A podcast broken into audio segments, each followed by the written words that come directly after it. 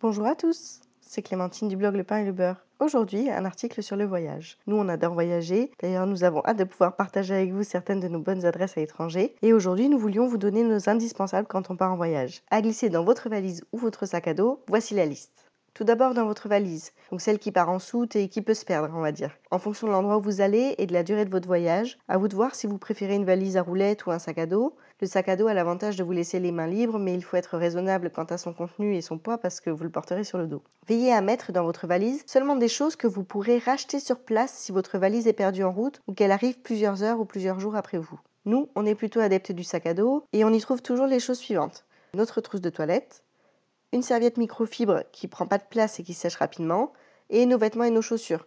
Donc à vous de voir les vêtements à prendre selon la destination et la saison. Côté chaussures, on a pas mal souffert lors de nos premiers week-ends en vadrouille parce qu'on voulait tout découvrir et on n'avait pas les chaussures adéquates. On rentrait le soir les pieds en feu. Donc on nous a beaucoup recommandé les baskets Nike et les chaussures de marche basse Decathlon. On a décidé de commencer par investir dans les chaussures Decathlon parce que c'était un peu moins cher que les Nike. Et honnêtement, depuis qu'on les a, on sent vraiment la différence. On peut marcher 20 km par jour en ville hein, sans souffrir du tout. Donc c'est un vrai changement pour nous. Ensuite, dans votre sac de voyage, donc c'est le sac qui reste avec vous quand vous allez voyager. C'est le sac à main ou le sac à dos par exemple. Donc à vous de voir ce qui vous convient le mieux. Le plus important lors d'un voyage, c'est de garder les objets difficilement remplaçables et vraiment utiles avec vous. Voici ce que nous on prend avec nous à chaque voyage un grand foulard ou un chèche qui vous protégera du vent et du froid. Ça servira aussi de serviette de plage ou de paréo ou même d'oreiller. Une batterie externe. Une version imprimée de vos papiers d'identité, sur vous, dans un autre endroit que vos papiers originaux. On vous conseille également d'avoir une version scannée de vos papiers d'identité, disponible depuis n'importe quel ordinateur ou smartphone, dans vos emails, sur un espace de stockage en ligne de type Dropbox ou Google Drive. À vous de voir. On a aussi toujours avec nous un adaptateur international pour pouvoir brancher nos prises, nos appareils électroniques, un gel antibactérien, une mini trousse de secours dans une protection étanche, c'est mieux, avec des médicaments contre la fièvre, contre la douleur, de quoi désinfecter et une pince à épiler.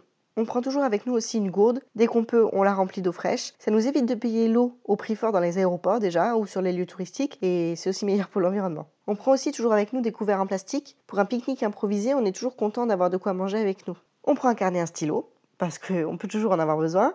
On a aussi avec nous un pull à capuche. Même si vous partez dans un pays chaud, il peut vite faire froid avec la clim dans les aéroports ou dans l'avion. Et puis s'il pleut, ça vous fera aussi une bonne protection.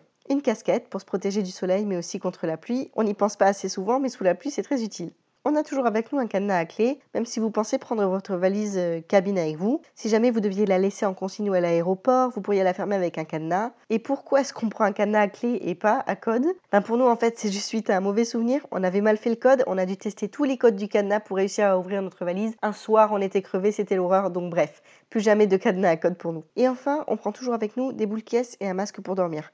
Dans l'avion ou dans certains Airbnb mal isolés, on compte plus les fois où on s'est béni de les avoir pris. Euh, par exemple, à Rome, on était dans une rue très passante et on était bien content de les avoir. Vous retrouverez cette liste sur le blog. Sachez que pour compléter cet article, on a aussi écrit une liste de 5 applications à télécharger dans votre smartphone avant de partir en voyage. Donc n'hésitez pas à aller sur le blog www.lepainetlebeurre.com pour aller retrouver cet article.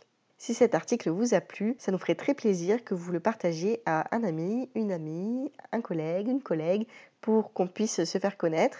Et s'ils sont intéressés par les voyages aussi, ils seront sûrement contents que vous le partagiez. En attendant, je vous dis merci et à bientôt pour un nouvel article.